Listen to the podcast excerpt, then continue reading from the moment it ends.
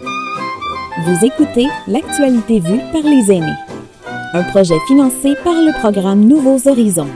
L'actualité vue par les aînés sur les ondes de votre radio.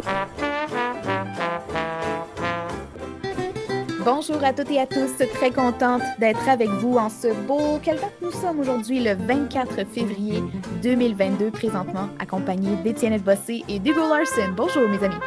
Allô, allô. Bonjour.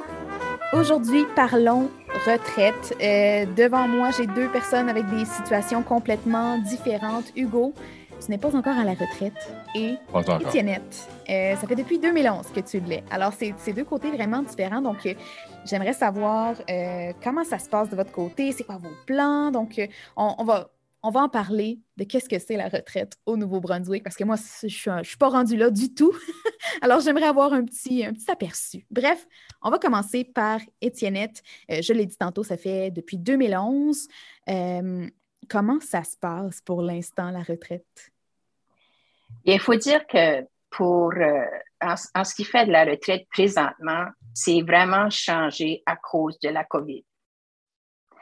Pour tout le monde d'ailleurs, mais avant la COVID, j'avais vraiment une meilleure retraite parce que là, je pouvais aller au gymnase. J'allais euh, agréablement au gymnase trois fois par jour.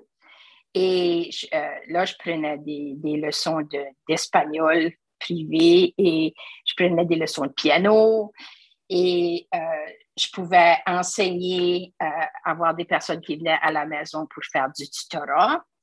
Donc, j'avais vraiment une, en fait, de voyage aussi. Je suis allée plusieurs fois en Europe et euh, dans les Caraïbes. Donc, euh, il y avait, c'était une bien meilleure retraite que maintenant. Et en plus, maintenant que j'ai des problèmes de santé et que je dois euh, aller à l'hôpital trois fois par semaine, donc ça empêche ma retraite aussi. Mais en fait de, de retraite, pour moi, si on peut parler de, de comment se préparer pour la retraite, euh, moi, je me suis préparée pour ma retraite depuis la vingtaine. Parce que il faut vraiment, je crois, penser que quand on va être à la retraite, on ne va pas avoir le salaire qu'on a quand on travaille et qu'il faut commencer à économiser tout jeune. Et c'est très important, je crois, que quand, dans la vingtaine, quand tu veux t'acheter une auto sport, tu penses à est-ce que je peux euh, m'acheter une auto-sport parce que plus tard, euh, je vais avoir eu des gros paiements dans la vingtaine, puis peut-être je n'aurai pas d'argent quand je vais avoir 60 ans. Donc, je crois que c'est vraiment, vraiment important de commencer à sauver des REER et maintenant des, euh, des CELI lorsqu'on peut le faire, parce que quand on est à la retraite, c'est vraiment plaisant d'être capable d'aller à l'épicerie puis d'acheter qu'est-ce que tu as besoin parce que c'est pas trop cher, mais c'est comme c'est maintenant. Donc, c'est ce que je recommande aux gens qui entendent qu'ils sont jeunes, c'est de, de penser à ça jeune. Parce que c'est comme toute chose, si tu le fais pas, tu payes ça pour ça plus tard. Et euh, c'est beau d'avoir une grosse, grosse, grosse maison et d'avoir deux Mercedes devant la porte, mais quand tu es à la retraite, c'est pas plaisant de ne pas pouvoir voyager, d'être poigné à la maison. Donc, je recommande aux gens de penser à ça tout jeune. Merci pour ces bons conseils. Moi, je suis, début vingtaine, alors je pense que je vais prendre de tes conseils. Je vais aller à la banque des REER, des CELI. Je ne maîtrise pas encore euh, tout à fait le, concept, mais je vais suivre tes conseils, certainement. Hugo, euh, malheureusement, tu n'es pas encore à, la retraite. Combien de temps il te reste euh, pour, être, euh, pour se situer un petit peu? Eh bien, si je voulais prendre ma retraite à l'âge, comment on dirait, l'âge traditionnel consacré de la retraite, il me resterait encore un bon huit ans maintenant. C'est ça. C'est ça. Il a fallu que je calcule parce que c'est cette année que je vais avoir 59 ans. Je vais en avoir 65, donc dans, euh, euh, dans non, 6 ans. Six ans, voilà. Ah, six ans. Voilà. Mais, mais, mais, je veux dire, en fin de compte, ça ne veut rien dire. Euh, moi, c'est drôle. J'ai maintenant ce qu'on pourrait appeler un emploi professionnel, dans le sens que je travaille quand même pour, pour, le gouvernement et je, et je gagne quand même un bon salaire comparé à la moyenne des personnes ici et là dans la province mais ça n'a pas toujours été le cas. Euh, moi, j'ai bossé longtemps euh, dans, le, dans le privé et non pas des, emplois euh, très, très, très payants. On, on devait utiliser tout notre salaire pour vivre. On, vivait vraiment d'un chèque à l'autre. Euh, pendant un certain temps, on avait une maison, mais c'est parce que ma mère avait un petit peu d'argent et s'était portée volontaire euh, pour nous aider à payer la maison. Et puis la maison, on ne l'a plus parce qu'il a fallu déménager, parce qu'il a fallu changer d'emploi et tout ça. Alors, moi, j'ai jamais vraiment eu la chance euh, d'avoir des REER, même que pendant, lors d'un de mes emplois, on avait embauché une, on avait plutôt retenu les services d'une compagnie pour venir nous voir, pour nous offrir la possibilité d'un REER au bureau. Et puis, la personne était là pour nous présenter les avantages, euh, les, euh, combien ça devait coûter et tout ça, si tout le monde embarquait dans le même régime. Puis en fin de compte, ça n'a jamais été de l'avant. Je ne sais pas si tous les autres avaient leur propre régime ou qu'est-ce que c'était, mais ça n'a jamais été de l'avant. Donc en fin de compte, j'ai seulement commencé à pouvoir euh, cotiser à quelque chose, je veux dire sans compter le, RPC. J'ai seulement pu commencer à cotiser à quelque chose quand j'ai commencé à travailler pour le gouvernement. Et ça, c'est à partir de 2001. Alors, ça fait seulement une vingtaine 20, 21 ans que j'ai pu vraiment cotiser. Donc, j'ai quelque chose, mais c'est pas, euh, ce ne sera pas fameux. Mon, euh, ma, retraite, euh, elle sera quand même assez, assez modeste, disons. Et justement, on parle du futur un petit peu. Qu'est-ce que tu espères faire dans ta retraite? Est-ce que tu as des petits plans? Est-ce que tu aimerais faire un petit voyage ou peu importe? Je sais que tu as dit que ça va être modeste, mais tu peux quand même faire des voyages.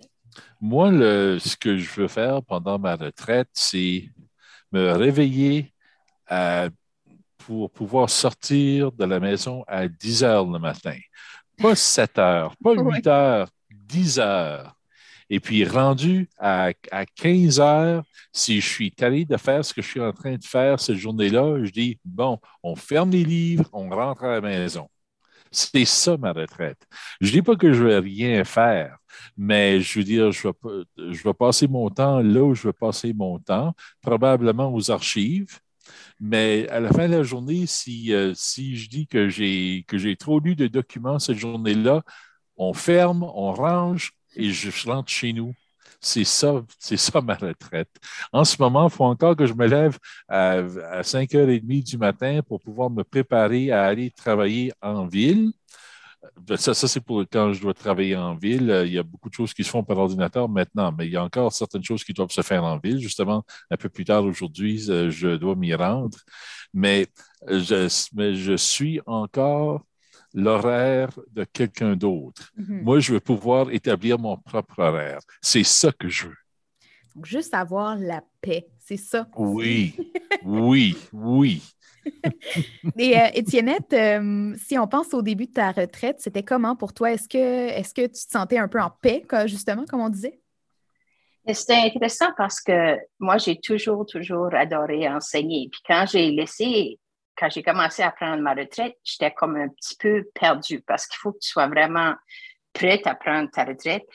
Et euh, par chance, il y a un de mes anciens élèves euh, de neuvième année que j'avais enseigné plusieurs, plusieurs années auparavant, qui m'a contacté et qui m'a dit, euh, Madame, moi, je suis maintenant un professionnel et je veux retrouver mon français. Et comme ça, j'ai commencé à faire, euh, à avoir des personnes et des professionnels qui venaient. Et j'ai enseigné, euh, par exemple, le, premier ministre présent, M. Higgs, et le maire de Saint-Jean, et plusieurs euh, avocats et docteurs qui, je peux, enseigner dans les écoles parce qu'il y a tellement un, besoin. Mais mon objectif vraiment à la retraite, c'est d'aller du haut en bas d'enseigner le français à des professionnels qui veulent maîtriser le français ou avoir une certaine maîtrise du français et un amour du français pour promouvoir le bilinguisme. Et j'aimerais tellement, j'ai toujours eu comme objectif, puis je veux dire, ça, c'est vraiment un objectif peut-être irréaliste, mais j'aimerais tellement voir un programme dans les industries, les compagnies et les hôpitaux et tout ça, pour les personnes qui veulent, euh, qui, sont, qui étaient à l'immersion préférablement et qui veulent retrouver leur français et maintenir leur français, j'aimerais voir un, programme de français qui serait donné peut-être une heure ou deux heures par semaine par des gens de l'industrie ou de la compagnie qui ne coûterait rien, mais les gens seraient pourraient aller pendant les heures de travail et retrouver leur français parce qu'il y a tellement de personnes qui ont pris des années de français et qui n'ont pas la chance et qui n'ont peut-être pas l'argent pour prendre des leçons privées, mais qui pourraient, pendant les heures de travail, sans que ça coûte vraiment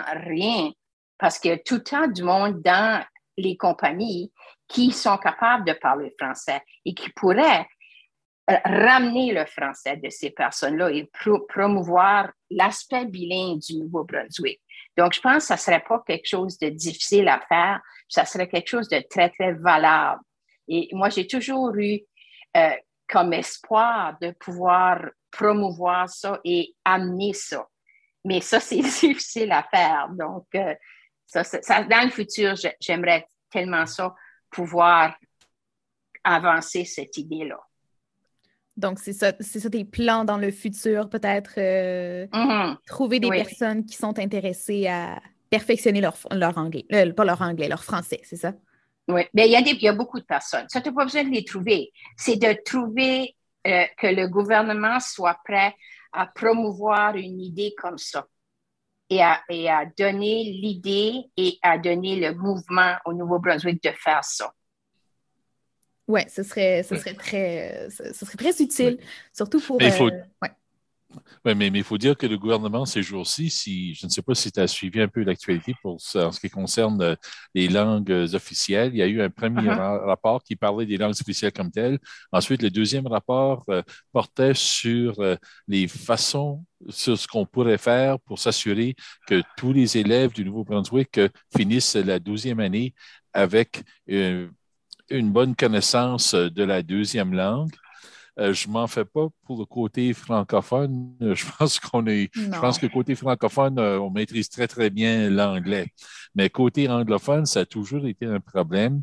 Et je pense que le gouvernement va vraiment consacrer beaucoup de travail de ce côté-là. Et donc, les adultes risquent d'être laissés pour compte parce que les adultes qui, qui auront terminé, on dira, ben, vous n'avez plus besoin de ça, alors que non, au contraire, les adultes en ont besoin. Moi, je crois que j'ai lu le rapport dont tu parles et je suis honnêtement vraiment contre ça. Je hmm. pense que c'est retourner en arrière de beaucoup et que quand, quand il n'y avait pas d'immersion au Nouveau-Brunswick, personne ne parlait français dans les, du côté anglophone et que, qu'essayer que tout le monde dans les classes puisse avoir du français comme ça, quand c'est comme c'est prévu, je crois que personne ne va l'avoir. Donc, euh, ayant enseigné pendant 31 ans en langue et étant dans le mouvement d'immersion, je, je, je, crois comme la majorité des professeurs d'immersion que de retourner à cette idée-là comme ça, il n'y a personne qui va parler français. Mm-hmm. C'est, je veux dire, oui, c'est, vraiment, euh, c'est, presque incroyable que, que le gouvernement, honnêtement, pense que cette idée-là pourrait fonctionner. C'est ça que je pense. Puis c'est pas la, la, je suis pas la seule qui pense ça. Mm-hmm. Parce que c'est, je veux dire, c'est vrai que ça a, ça a créé des classes élitiques élitiste de, créer l'immersion, mais au moins, au moins, peut-être que la majorité des élèves d'immersion, il y en a beaucoup qui sortent de l'immersion et qui... Euh, il y a beaucoup de problèmes avec le système d'immersion, mais ce n'est pas en enlevant le système d'immersion que ça va régler le problème. Je crois que c'est vraiment une erreur. Ça, c'est mon opinion. je suis très, très sévère là-dessus, très sérieuse à propos de ça. Je, pense que c'est très triste de penser ça. Ben, ben, chose certaine, ça prend une forme d'immersion. Euh, comme, comme là, euh, euh, Étienne a parlé beaucoup de l'immersion officielle. Moi, je suis passé par l'immersion, comment dire, improvisé au hasard, dans le sens que je suis arrivé euh, comme jeune de 8, de 8, ans dans une région francophone où les écoles euh, anglaises n'existaient pas. Donc, c'était soit me faire, euh, me, faire me transporter par l'autobus à une heure de là pour trouver une école anglophone ou alors me garder dans la localité et espérer que j'apprenne le français d'une façon ou d'une autre.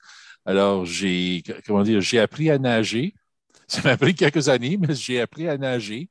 Et avec ça, j'ai pu euh, m'en sortir avec deux langues à la fin de la douzième année. C'était comme c'était l'immersion improvisée. Mais ce qui, ce qui aidait avec ça, c'est que non seulement l'école était française, le hockey mineur était français, le scoutisme était français, l'Église était française. Tout se passait en français. Alors que euh, souvent, pour euh, l'immersion officielle, euh, dès que la cloche sonne à 15 heures, le français, c'est fini. Oui, c'est vrai, mais, mais tu peux avoir un vraiment bon niveau de français, même dans une région totalement anglophone comme Saint-Jean.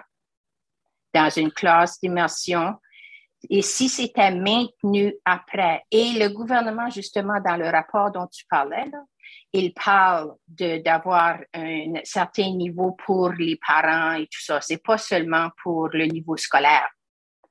Donc, ils mm-hmm. veulent améliorer ça. Et il y a des bonnes choses dans ça.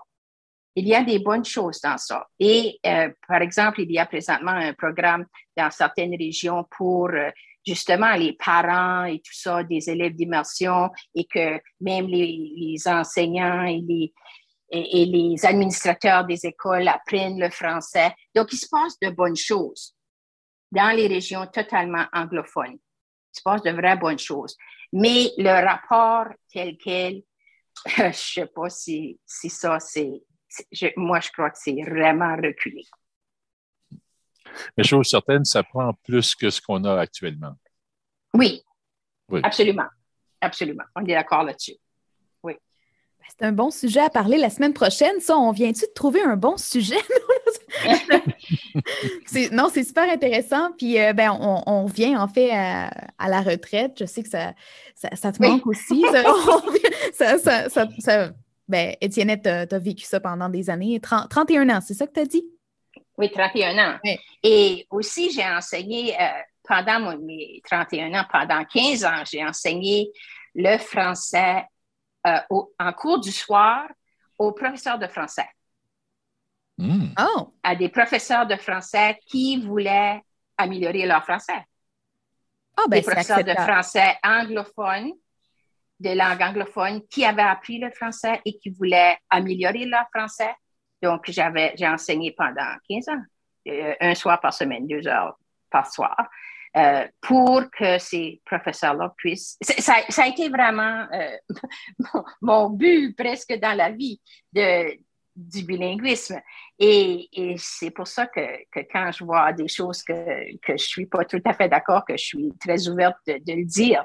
Mais euh, il y a tellement de personnes qui veulent vraiment, vraiment être bilingues. Et il faut leur donner l'opportunité. Et c'est souvent, c'est intéressant parce que j'ai remarqué que beaucoup de personnes anglophones à la retraite de professionnels veulent devenir bilingues. Et souvent, c'est des personnes qui ne parlent pas un mot. Mm-hmm. Et ça prend pas tellement longtemps. C'est incroyable comment ils peuvent devenir, avoir un niveau assez compétent dans peu de temps. Avec la bonne attitude, tout est possible. C'est ça. C'est vrai. Est-ce que les cours du soir te manquent?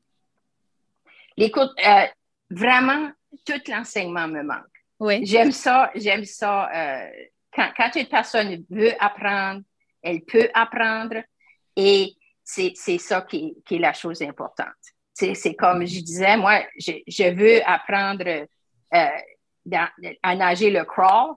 J'ai pris des, leçons de crawl euh, depuis ma retraite et c'est pas facile pour moi. C'est pas euh, quelque chose qui vient facilement, mais, mais je regarde en ligne comment faire les mouvements et tout ça. Et, et je, vais, je vais venir que je vais être capable de nager le crawl bien. Je suis déterminée. C'est pareil comme le français, tu vois. Tu te pratiques, tu te pratiques et tu deviens encore meilleur. Voilà. c'est ça. C'est ça. ça. Et euh, selon vous, ben, on, change complètement de sujet. Euh, est-ce qu'il y aurait des choses à améliorer au Nouveau-Brunswick euh, lorsqu'il vient le temps de prendre sa retraite? Est-ce qu'il y aurait quelque chose, selon vous, qui cloche? Si je, si je peux dire, moi, quand j'enseignais la neuvième année, c'était pas dans le programme, peut-être, je ne peux pas dire ça, là, mais j'enseignais toujours aux enfants tous les aspects financiers d'une retraite.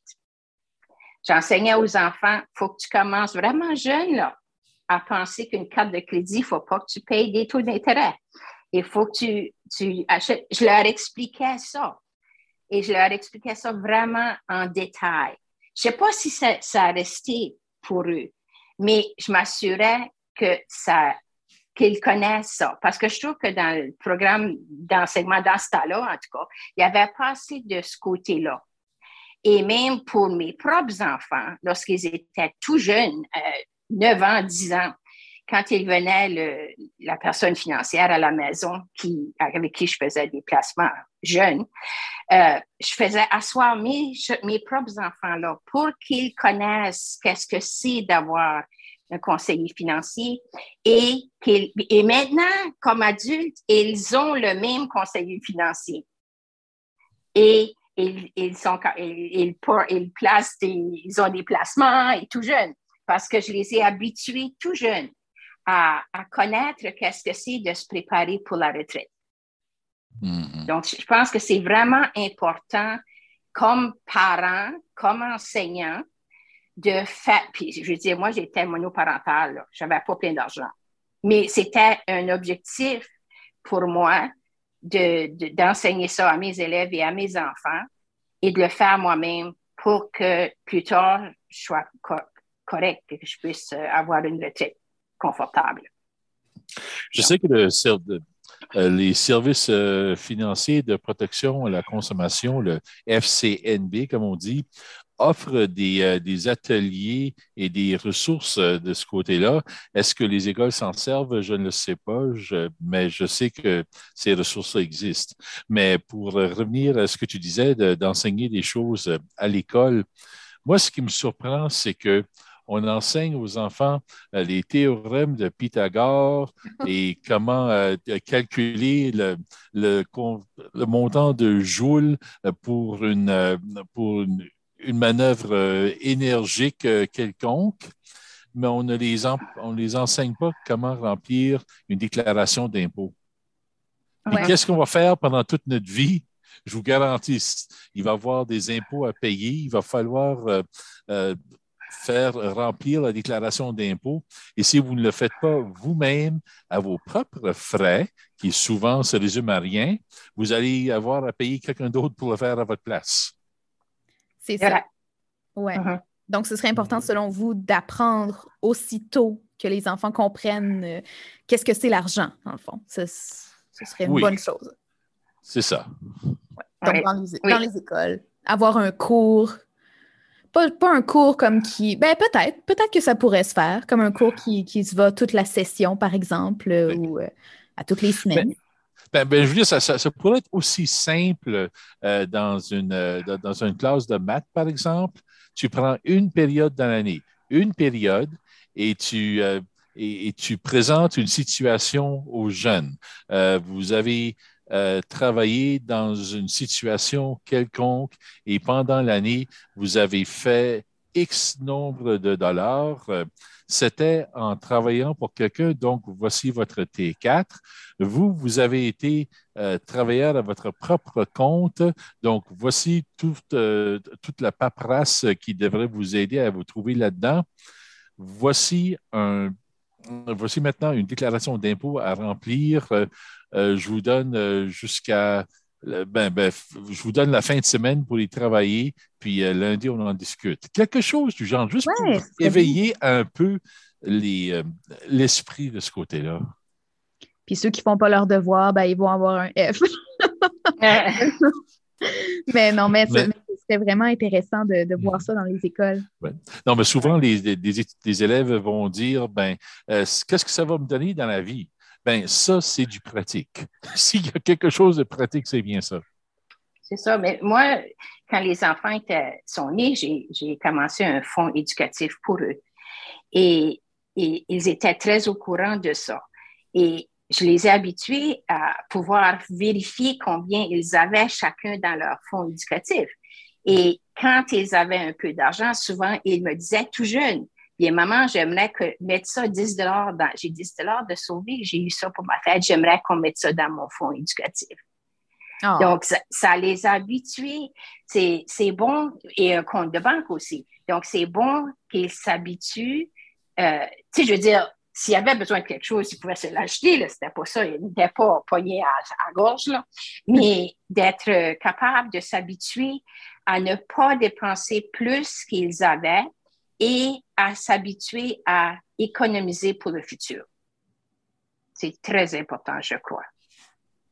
C'est vrai, c'est vrai qu'il faut, euh, qu'il faut en parler à nos enfants les, le plus jeunes possible. Et euh, pour terminer la conversation, euh, avez-vous un message ou un petit conseil à tous ceux qui nous écoutent, qui sont, qui sont peut-être près de la retraite ou qui sont dans la vingtaine, dans la trentaine comme moi? je sais qu'on se donne des conseils depuis tantôt, mais on continue les, les conseils. Avez-vous un petit message à lancer? Moi, essayé avec Facebook, tu peux retrouver tes amis d'enfance. Et j'ai retrouvé dans la région d'Edmundston des amis que j'avais à l'élémentaire et au secondaire. Et j'ai organisé un souper à partir de Saint-Jean et je suis allée à Edmundston et, on s'est regroupés. C'était extraordinaire de voir ces personnes-là que je n'avais pas vues depuis je veux dire, on est dans la soixantaine, là. Je ne les avais pas vus depuis euh, l'âge de 16, 17 ans, 18 ans.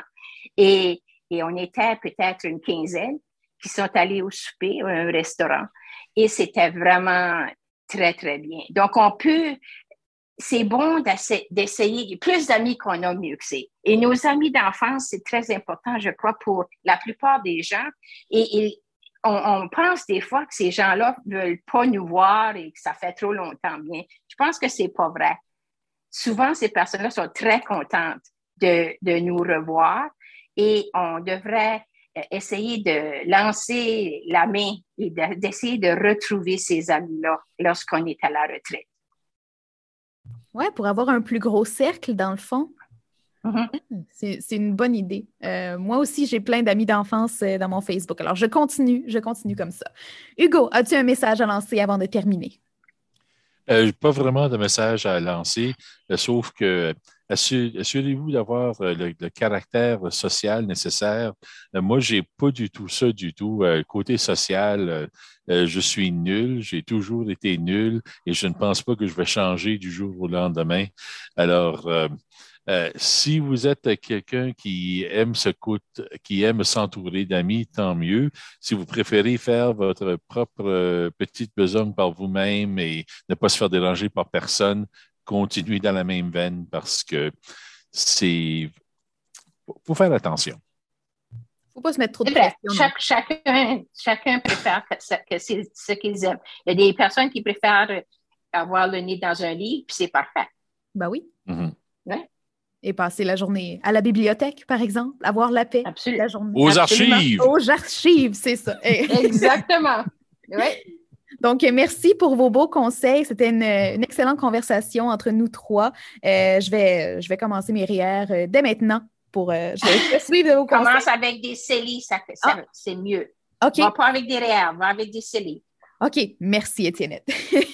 OK, on, se retrouve la semaine prochaine pour une autre conversation. Merci encore, Hugo. Merci beaucoup, Étienne. Salut.